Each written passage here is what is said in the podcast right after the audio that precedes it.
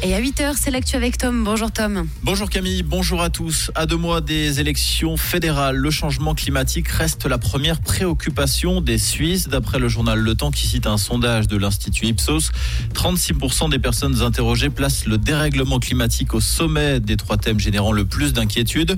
Les soins de santé, la pauvreté et les inégalités sociales ainsi que l'inflation arrivent en deuxième position.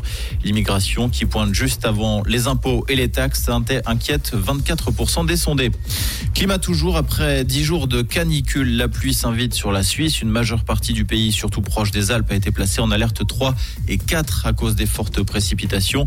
En effet, de fortes pluies devraient s'abattre sur la région aujourd'hui et jusqu'à demain midi, selon Météo Suisse. Le Tessin et les Grisons ont été placés en risque inondation. Ce chiffre, à Genève, le nombre de bureaux vides a doublé par rapport à l'année dernière. D'après la tribune de Genève, la surface disponible est passée de 160 000 mètres carrés à près de 315 000 sur l'année écoulée.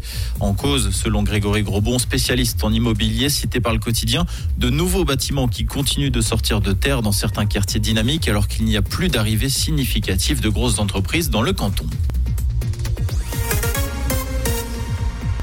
En Roumanie, deux personnes ont été tuées, 56 blessés dans deux explosions ce samedi dans une station de gaz liquéfié. Plusieurs d'entre elles ont été transportées en Belgique et en Italie pour y être soignées. Les raisons de cette explosion interrogent alors que la station n'était pas en service. Une enquête a été ouverte. La mort du chef du groupe Wagner, Evgeny Prigogine, a bel et bien été confirmée après le, le crash d'avion ce mercredi. En effet, l'identité des dix victimes a été confirmée après plusieurs jours d'expertise génétique. La liste de victimes correspond à celle des passagers et des membres d'équipage selon le comité d'enquête russe. En tennis, Belinda Mentic, première helvète à faire son entrée en lice à l'US Open aujourd'hui. La Saint-Galloise sera opposée à la Russe Kamilia Rakimova à 17h heure suisse. Dominique Stricker débutera plus tard dans la soirée face à l'Australien Alexei Popirine. Le programme reprendra demain pour les Suisses avec Vavrinka Nishioka et Usler Urkac aux alentours de 21h demain. Comprendre ce qui se passe en Suisse romande et dans le monde, c'est aussi sur Rouge. Rouge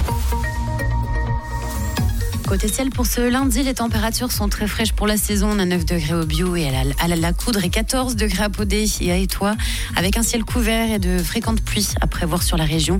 Au mieux, on aura 15 degrés en pleine au meilleur de la journée. Un bon petit déj à l'écoute de Rouge.